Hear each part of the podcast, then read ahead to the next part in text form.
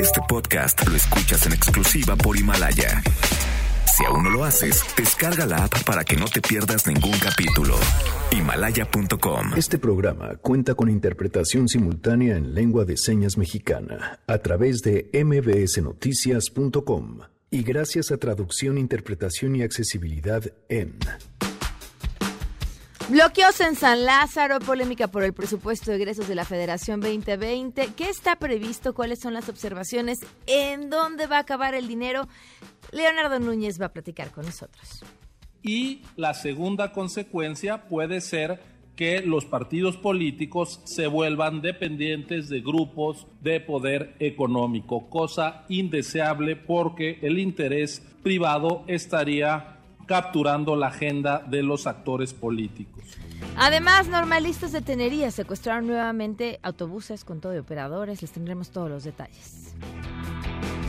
Oigan, tenemos buenas noticias. Ahora sí, les debíamos la segunda parte del show de la mañanera y más. Quédense, así arrancamos en este casi viernes a todo terreno. MBS Radio presenta A Todo Terreno con Pamela Cerdeira.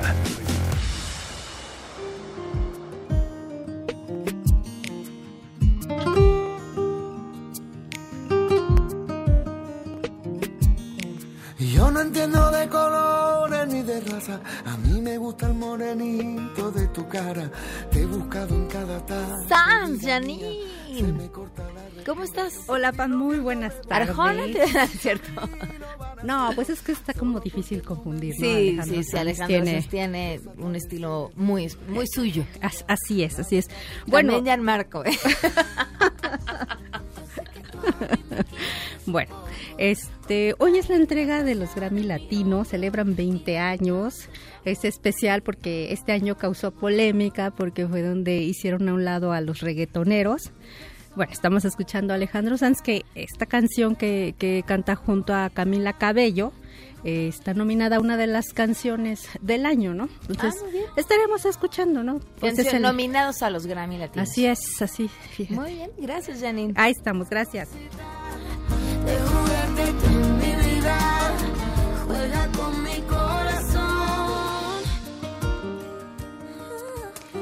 Pues bienvenidos a Todo Terreno. El teléfono en cabina 5166125, el número de WhatsApp 5533329585, a todoterreno arroba mbs.com y en Twitter, Facebook e Instagram me encuentran como Pam Cerdeira, Daniel Díaz en la interpretación de lengua de señas.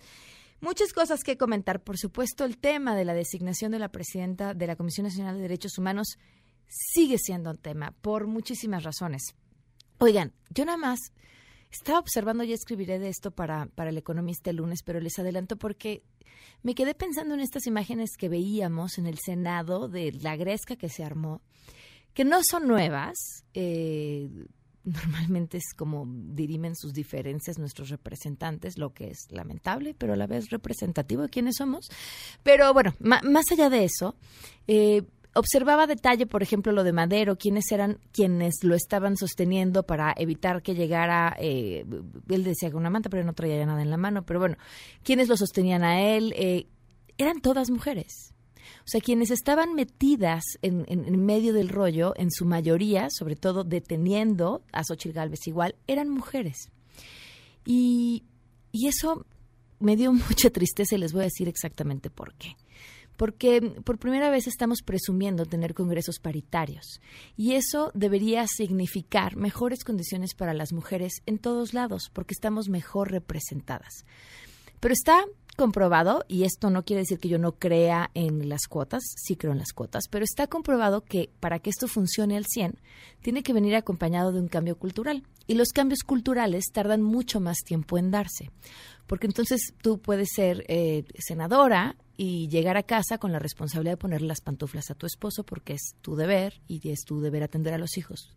A eso es a lo que me refiero con el cambio cultural. Y creo que lo que sucedió en el Senado es un ejemplo clarísimo de esto.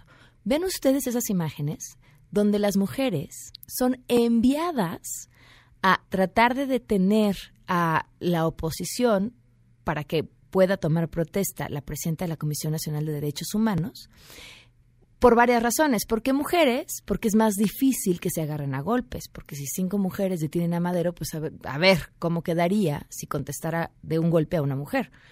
Estaría fatal, por supuesto, y lo reprobaríamos todas y todos. Pero entonces ven estas imágenes de las mujeres, pues prácticamente enviadas como carne de cañón. Y la foto de los tres senadores aplaudiendo. Ese es el cambio cultural que no llega. Sumado a esto, y les decía, la polémica designación, porque ha sido cuestionada desde el proceso de que no tuvo los votos que necesitaba y demás, ha traído la renuncia de cuatro integrantes del Consejo Consultivo de la Comisión Nacional de Derechos Humanos. René Cruz tiene los detalles, te escuchamos. René, buenas tardes. Hola, Pamela, amigos del auditorio, muy buenas tardes. Así es, las integrantes del Consejo Consultivo de la Comisión Nacional de los Derechos Humanos, María Ampudia González, Angélica Cuellar, Mariclera Costa y María Olga Noriega Sáenz, presentaron este día con carácter de irrevocable su renuncia al cargo, esto pues en desacuerdo por la designación de Rosario Piedra Ibarra como presidenta del organismo defensor de derechos humanos. En una carta dirigida a la senadora Mónica Fernández Balboa, presidenta del Senado de la República, señalaron que la cuestionada elección de Piedra Ibarra le resta legitimidad a una institución ideada para defender a la sociedad de los abusos del poder del Estado, cuyas principales herramientas para llevar a cabo su tarea son la pluralidad e independencia, la libertad de criterio, la autonomía de gestión y el apego irrestricto a la norma constitucional. Señalaron que una ombudsperson carente de legitimidad será incapaz de establecer una interlocución válida con los distintos sectores involucrados en la observación, protección y promoción de los derechos humanos, además de que tampoco podrá generar la confianza ni la certeza jurídica consustanciales a su misión. Indicó, indicaron que una elección como la que llevó al cargo a Rosario Piedra sin apego a los indicadores que fueron asumidos voluntariamente por las comisiones responsables del proceso, eh, pues eh, presagia el sometimiento abierto de la CNDH a quienes actualmente detentan el poder político y en consecuencia pues no será posible mantener el principio de autonomía de gestión que es indispensable para el desempeño de su función y en este sentido eh, Pamela comentarte que pues ya la nueva presidenta de la CNDH Rosario Piedra afirmó que su trabajo no será de oficina y que pondrá todo su empeño para cumplir con la encomienda asignada.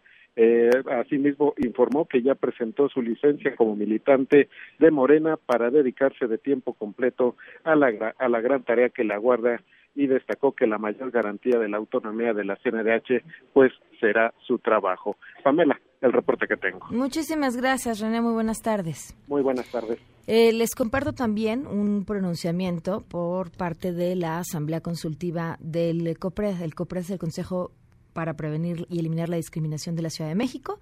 Eh, está conformado por organizaciones de la sociedad civil, personas de la academia, personas defensoras de derechos humanos y en particular, en este caso, personas representantes de la comunidad periodística. Les, les, les bueno, les digo esto, uno, porque es parte del comunicado, y dos, porque es importante entender cómo funcionan estas asambleas consultivas. Son cargos honorarios por los que nadie de quienes estamos ahí cobramos un peso, pero estamos ahí porque nos interesa el tema de los derechos o de eh, acabar con la discriminación y a partir de ahí darle a un órgano autónomo dirección sobre las cosas que tendrían que estarse haciendo.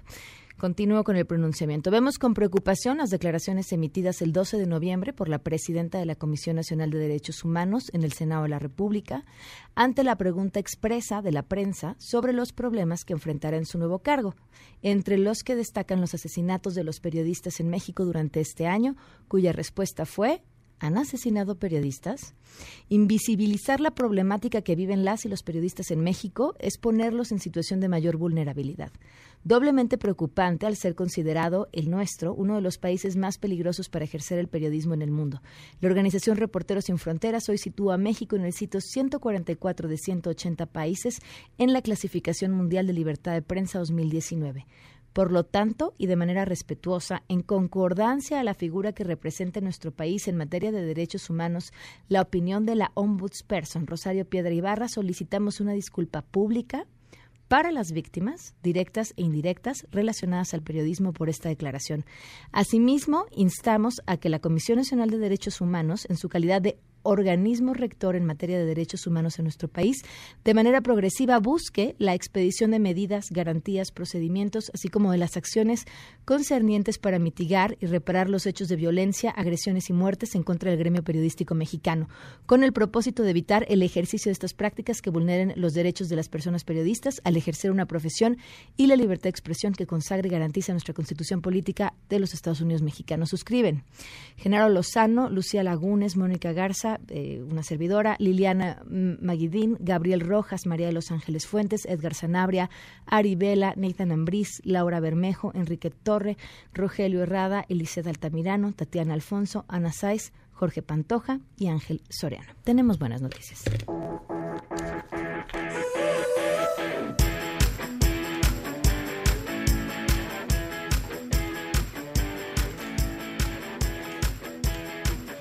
Ernestina Álvarez, portadora de Buenas Noticias, te escuchamos. Así es, Pamela, buenas tardes para ti, para los amigos del auditorio. El Instituto Mexicano del Seguro Social realizó dos procuraciones de órganos y tejidos en Sonora y Michoacán, las cuales van a beneficiar a 247 personas que requieren un trasplante. En el Hospital General de Zona de Hermosillo, Sonora, se realizó la quinta extracción de órganos y tejidos del año, en la que se obtuvo un hígado, dos riñones, dos córneas y huesos, que van a beneficiar a aproximadamente 97 personas. Los riñones y las córneas serán trasplantados en la unidad médica de alta especialidad en Ciudad Obregón a cuatro pacientes que ya esperan estos órganos, mientras que el hígado será transportado vía aérea al Hospital General de Querétaro para un paciente que dejará de usar máquinas que le ayudan a sobrevivir. La donación se concretó pues gracias a que la esposa e hijos del donador de un hombre de 43 años quien presentó muerte cerebral y decidieron pues regalar vida, mientras que la procuración realizada en Michoacán tuvo lugar en el Hospital General Regional de Morelia y se obtuvieron ahí dos córneas, hueso, piel y tejido, así como músculo esquelético. La donadora ahí fue una mujer de 58 años de edad que tuvo un paro cardíaco derivado de un accidente automovilístico. Hasta aquí el reporte. Muchas gracias, muy buenas tardes. Buenas tardes. Oigan, si el único buen fin que conocen es aquel en el que gana su partido favorito, tenemos una gran noticia para ustedes y su coche Nissan fuera de garantía. Nada reemplaza al original, lo sabemos, y este buen fin, déjense sorprender con la línea de refacciones Nissan Value Advantage, refacciones VA, y llévense todas las piezas que necesitan al 2 por 1 pagan la refacción de mayor precio y se van con la tranquilidad de saber que es Nissan promoción válida del 15 al 18 de noviembre de 2019 y pueden consultar términos y condiciones con su distribuidor autorizado Nissan. Vamos a una pausa. Regresamos a todo terreno. Este podcast lo escuchas en exclusiva por Himalaya. A todo terreno con Pamela Cerdeira. Continuamos. por amarrarse a tu cuello y el cielo de la luna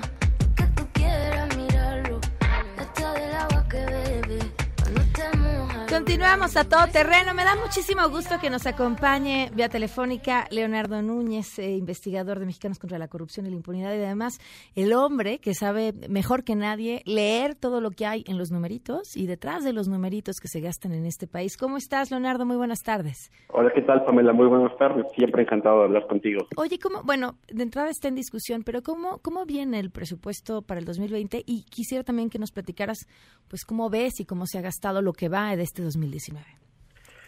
Bueno, eh, eh, solo antes antes de hablar del, del proceso, lo que la información que tenemos sigue siendo solamente el proyecto de presupuesto de egresos de la Federación, que es lo que mandó el Ejecutivo, y pues eh, se supone que a más tardar mañana debe aprobarse eh, la, la nueva o la forma en la que, que, que quedará conformado, porque en el proceso, en la ley de ingresos, se aprobaron ingresos adicionales por 6.981 millones de pesos. Entonces, de entrada, en lo que los diputados van a aprobar va a tener 6 mil millones de pesos adicionales que eh, pues tendrán que repartir y decidir en dónde están, a, dónde se irán y un poco por eso están eh, los jalones y los estirones a lo largo de toda esta semana porque pues todo el mundo quiere quiere repartirse una parte de esos recursos. ¿De, ¿De dónde se asume que vienen estos recursos extra que serían repartidos en este presupuesto? Bueno, esta es una, una vieja práctica que siempre han hecho los senadores y los diputados, que es modificar eh, eh, los estimados de cuánto dinero se supone que va a haber. En este caso, eh, hubo modificaciones a la, a la, miscelánea fiscal y se movieron algunos impuestos en particular. toda esta discusión que hubo alrededor de las plataformas digitales y de, y de otros temas que iban a ser impuestos que el gobierno dice que no son adicionales, pero se modifican las tasas. Entonces, va a haber más recursos. Entonces, de entrada son 6 mil millones de pesos que se van a repartir adicionalmente. Eso, solo para tener una idea como de a qué se parece, pues es los recursos que se le dan a todos los partidos políticos el año que entra, por ejemplo. Eh, entonces, es una bolsa bastante importante de recursos. Eh, entonces, eh, muchas de las modificaciones y de las reducciones que hemos visto en el presupuesto que mandó el Ejecutivo tendrán modificaciones. entonces, o sea, podríamos adentrarnos en algunos de los números que, que ya se sabe que va a haber reducción, ¿no? Porque, por ejemplo, este gobierno, esta nueva administración, pues pretende tener reducciones en eh, la Secretaría de Turismo, en Economía, en eh, Medio Ambiente, eh, pero pues tenemos que ver cómo va a quedar la escena final a lo largo de mañana. Ok, ahora, ¿cómo pinta lo designado por el Ejecutivo en los terrenos que más preocupan a todos, que es el tema de educación, el tema de salud y seguridad, por supuesto?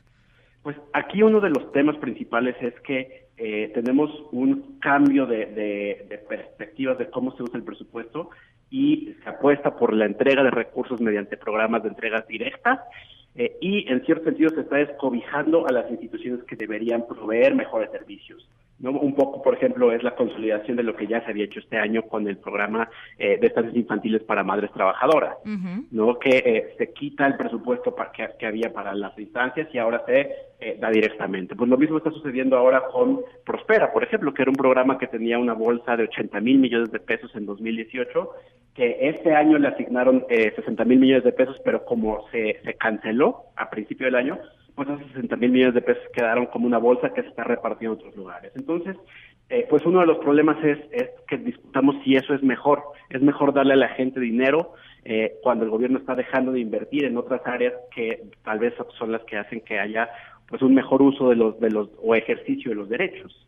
¿Cuánto tiempo será suficiente para poder tener eh, certidumbre a esa a esa pregunta que estás haciendo?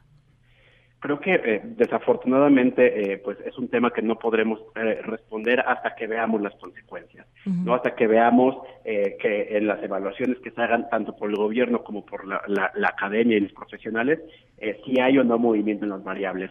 la, la intuición que tenemos hasta el momento es que muchos de estos programas pues se diseñaron sobre las rodillas, ¿no? Y, y, que pues claramente no van a tener el efecto que deberían tener. El caso más claro es Jóvenes Construyendo el Futuro, por ejemplo. Ese programa, este año se le dieron 40 mil millones de pesos, pero resulta que cuando llegamos ya casi al final de año, vemos que solamente va a ejercer alrededor de 40% de los recursos porque estuvo mal planificado, porque no se inscribieron la cantidad de personas que se esperaba que se iban a inscribir y porque incluso no sabemos si va a tener los resultados que debería tener, porque eh, no sabemos si después de que se les da la beca por un año, los jóvenes efectivamente van a lograr ingresar al mercado laboral o se va a transformar su situación.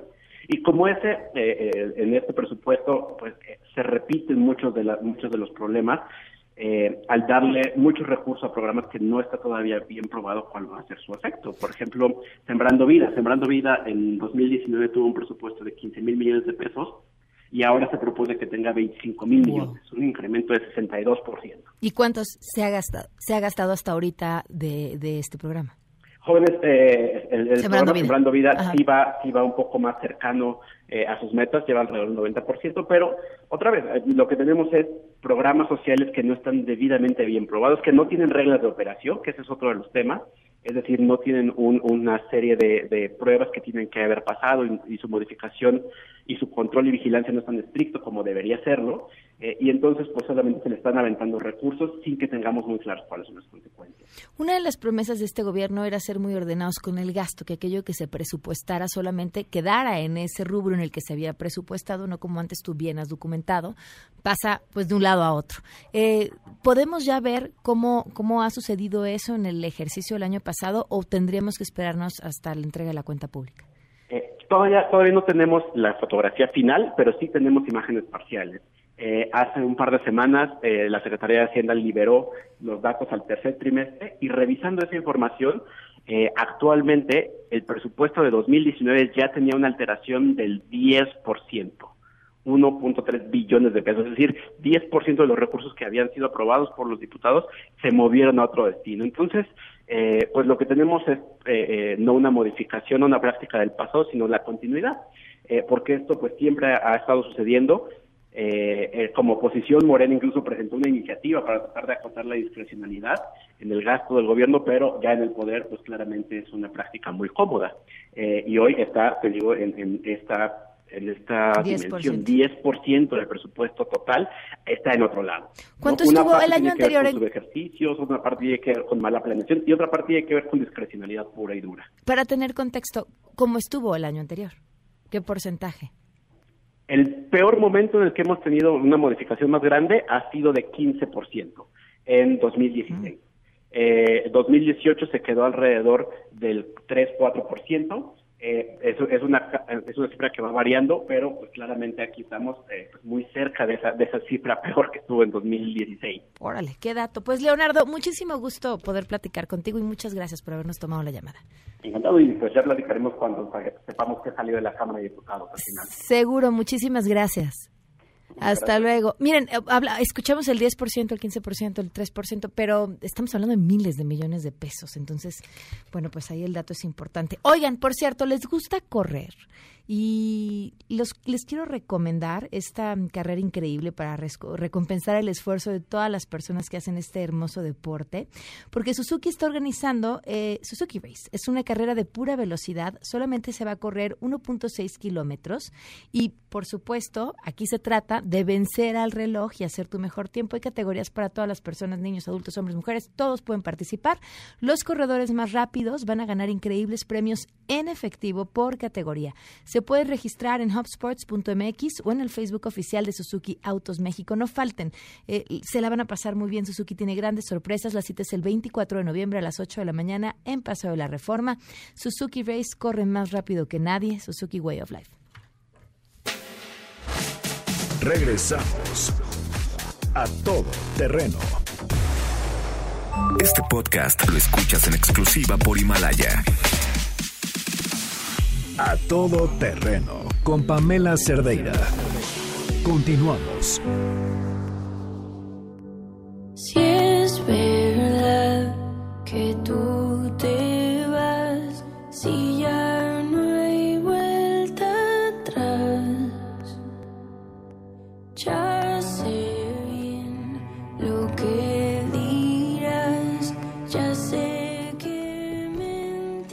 Continuamos a todo terreno. Nos acompaña hoy Alejandro Aurreco Echea, director de análisis y riesgo político de Integralia. Gracias por acompañarnos, bienvenido. Gracias a ti, Pamela, buenas tardes. Hay varios temas importantes en el entorno electoral y si bien es importante que lo entendamos para poder entrar de lleno a la discusión, uno de estos grandes temas está relacionado con el recorte del dinero que reciben los partidos políticos. Te invito, Alejandro, a que nos acompañes, a escuchar la opinión del público y regresamos a platicar del tema. Perfecto. ¿Crees que los partidos políticos deben de recibir menos dinero del erario? El financiamiento a los partidos políticos, tal como está planteado actualmente, no debe reducirse porque garantiza un piso mínimo que permite competir en condiciones de equidad a los partidos políticos. Estoy de acuerdo en que se le reduzca el dinero a los partidos políticos, ya que las elecciones en este país son de las más caras del mundo. Aunque por otro lado, si eso pasa, alguna manera van a encontrar de seguirse promocionando y haciéndolo igual. Yo no creo que los partidos deban recibir menos dinero del erario público porque son instituciones importantes para que siga prevaleciendo una democracia en el país. Sin embargo, creo que sí se deben de regular las cuestiones del dinero que se les da, cómo lo utilizan Estoy de acuerdo con que los partidos políticos reciban menos erario porque creo que mucho dinero público que se les está dando y muchas veces se convierten en cotos de poder o negocios familiares en donde se nos está yendo el dinero de todos nosotros. Yo creo que los partidos deben de recibir menos dinero de, del erario porque pues de entrada reciben mucho presupuesto cada año, la transparencia no es lo suyo eh, no generan eh, como que certidumbre en qué se lo gastan, ni está claro para qué lo utilizan, porque en muchas ocasiones sirve únicamente para comprar votos o para mantener a, a sus militantes. Considero que no deben de recibir menos dinero porque si no tienen dinero suficiente para poder distribuir sus ideas o darse a conocer, crearía que mm, las demás personas nada más se enfocaran en un solo partido político y no se dieran a conocer otras ideas. Claro que deben de recibir menos dinero porque ya quedó comprobado que desde hace varios años que son un grupo de personas que nada más se dedican a vivir de dinero que se les da y que no aportan nada para la, los procesos democráticos de nuestro país, entonces deberían de recibir menos dinero e incluso en algún momento deberían de no ser financiados con dinero público. Continuamos a todo terreno. Alejandro, se ha generado una discusión sobre el tema del dinero como si este fuera algo malo. Y, y, tiene una razón de ser, porque también durante muchos años hemos visto dispendios innecesarios, pero no siempre el dinero tiene que ser malo y no siempre lo caro eh, es algo que que no tenga valor o que ese dinero que se está pagando por ello carezca del valor o merezca esa cantidad de dinero.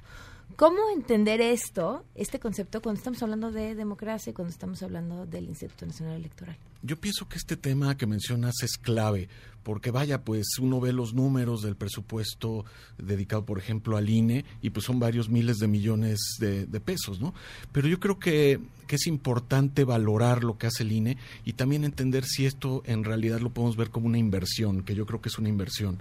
Tenemos un país que durante más de 70 años vivió eh, en una hegemonía de un partido único y los mexicanos pensamos y decidimos que la democracia era importante para volvernos modernos y contemporáneos de este mundo, ¿no? Para, para parafrasear a Octavio Paz, ¿no? Pero eh, e, en este sentido, eh, yo pienso que es una inversión que tenemos que seguir haciendo. La democracia permite la rendición de cuentas, la permite un mejor gasto público. Es cierto que en México tal vez no se han dado estos beneficios de la democracia como quisiéramos, pero esto no implica retroceder a la concentración del poder o al debilitamiento de los institutos que nos ayudaron a hacer esta transición democrática. ¿Cómo se reparte el dinero entre los partidos? Políticos. ¿Cuál es esa fórmula? Eh, vaya, es, eh, es eh, no recuerdo el porcentaje exacto, pero es, en dos sentidos, ¿no? Por un lado es los votos que obtuviste en la en la elección pasada y también, pues, tu, tu cuando fuiste inaugurado y tu trayectoria, tu número de afiliados, ¿no? ¿Es importante que los partidos políticos reciban dinero público? Yo pienso que en el caso de México sí es importante. Hay actores privados. Bueno, si se ampliara el financiamiento privado, hay, hay riesgos que yo pienso que son importantes. ¿Cómo cuáles? Pues puede, eh, eh, sabemos que participa activamente en ciertas regiones el crimen organizado. Esto podría mm. volverlo más a, a, los políticos más vulnerables a esta influencia, influencias indeseables para para el, para el régimen democrático. Dicho esto, yo creo que sí hay, sí hay grandes oportunidades de reforma, se debe de investigar este métodos para pues tal vez reducir el financiamiento de los partidos, pero hay que hacerlo de manera inteligente y gradual. Yo pienso que en un contexto actual como el que vivimos, en donde hay un partido hegemónico que tiene este, pues, el poder legislativo muy eh, pues casi controlado, pues una disminución muy fuerte de, los recursos para los partidos debilitaría aún más a la oposición y los contrapesos que tantos necesitamos. Nada más eh, por mencionar que si se hiciera esta reducción del 50% del, del presupuesto de los partidos. Si tomamos en cuenta que Morena ganó muy contundentemente. más dinero recibiría? Eh, eh, estaría recibiendo aún más Morena que en el pasado, mientras todos los demás partidos pues, eh, caería significativamente su, su dinero. O sea, si fuera, si fuera a hablarse de una reducción, no podría ser del 50% para todos, tendría que ser más bien relacionado al porcentaje del dinero que reciben. Yo pienso que, que esas fórmulas se pueden investigar, pero yo pienso que tiene que ser gradual. Yo pienso que sería un grave error reducir en una forma tan contundente eh, y, radical de, un año para otro. Yo pienso que puede ser gradual, ir investigando este, también que se pudiera levantar un poco el financiamiento privado y ese tipo de fórmulas, pero como, como se ha planteado en el legislativo recientemente, pienso que hay ciertos riesgos. ¿no? Ahora, decías, eh, no nos conviene que haya financiamiento, bueno, no es que no nos convenga, pero la opción del financiamiento privado pues deja abierto a que otros intereses sean los que manden en el país. Sin embargo, a pesar de esta prohibición, pues sabemos que siempre entra lana a los partidos que no está relacionada con la que viene por parte del INE y, que, y que el INE fiscaliza eso y de pronto los multa o de pronto se da cuenta que hubo lana que vino de otro lado y entonces tiene algunas consecuencias, pero aún así sigue sucediendo. ¿Qué tendría que pasar? para que esto no pase y justificar que no que no se quiere o no es lo mejor tener el financiamiento privado. Yo pienso que tú le diste al clavo en este tema.